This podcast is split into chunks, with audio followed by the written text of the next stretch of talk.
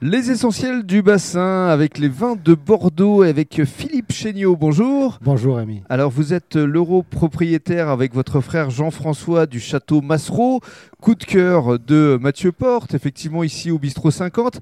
D'abord, qu'est-ce que ça représente pour vous d'être référencé euh, ici dans cet endroit assez emblématique du bassin d'Arcachon? Eh ben, C'est une chance, c'est ben, Mathieu qui est venu vers moi pour me solliciter il y a une petite année, quoi, et on s'est rencontrés début octobre. Oui. Donc euh, nous sommes restés en contact, mais on n'a pas vraiment encore commencé à travailler ensemble euh, à la réouverture du restaurant. Quoi. Mais cela étant, il y a déjà des, Voilà, des a- cuvées qui sont référencées. Vous allez nous en parler dans le cadre du troisième podcast. Mais parlons de vous, de votre histoire, parce que ce qui est assez formidable, c'est que c'est une. Ce n'est même pas une reconversion. En fait, c'est une passion qui est née au fil du temps parce que vous venez de l'univers du sport, la région parisienne, la Seine-et-Marne même, pour ne pas la citer. Et, euh, à un moment donné, vous vous êtes dit bon, bah, allez, je vais rejoindre mon frère euh, dans les vignes. Exact, exact. Mon frère, lui, était reparti plutôt de la région parisienne après son bac en 96. On était natif du Lot-et-Garonne et on avait fini notre petite jeunesse euh, dans l'entre-deux-mers à Espier, pour pas citer la petite ville, où quand on a racheté ce- cette belle petite propriété, il y avait un petit lopin de vigne qui nous a toujours attachés à la terre, qu'on a toujours cultivé pendant nos vies parisiennes.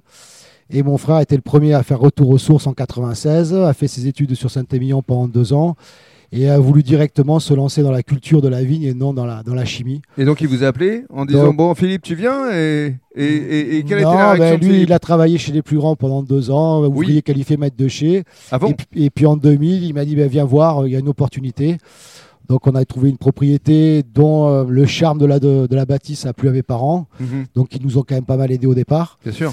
Et on est parti de rien, sans gourou, sans personne, avec nos propres convictions. Vous êtes parti à Barsac. Voilà, on a toujours voulu faire des vins identitaires, des vins qui nous ressemblent, des vrais vins de terroir. Donc on fait plusieurs cuvées, mais chaque vin a sa particularité. À son identité, vous vous qualifiez sur les étiquettes comme des artisans vignerons.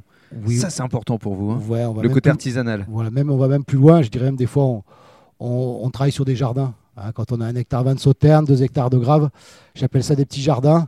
Donc on bichonne, qu'on suit tous les jours et, et qu'on caresse. euh, On sent l'amour du terroir qui existe, vraiment, on, on le ressent là. Bah oui, si vous le ressentez, tant mieux. Mais justement, parlez-nous de votre exploitation, euh, combien d'hectares et où voilà, donc, on est, exactement donc on est à Barsac, donc il y avait un hectare 20 autour de la propriété qui a été dénaturé par un grand cru glacé il y a une vingtaine d'années. On vient de racheter une petite parcelle là pour euh, réauthentifier la propriété, donc on se retrouve avec 2 hectares de Barsac autour de la propriété. Nous avons aussi 2 hectares 70 de Grave sur la commune de Pujol, Mhm. sur un- sur un très très très très joli terroir.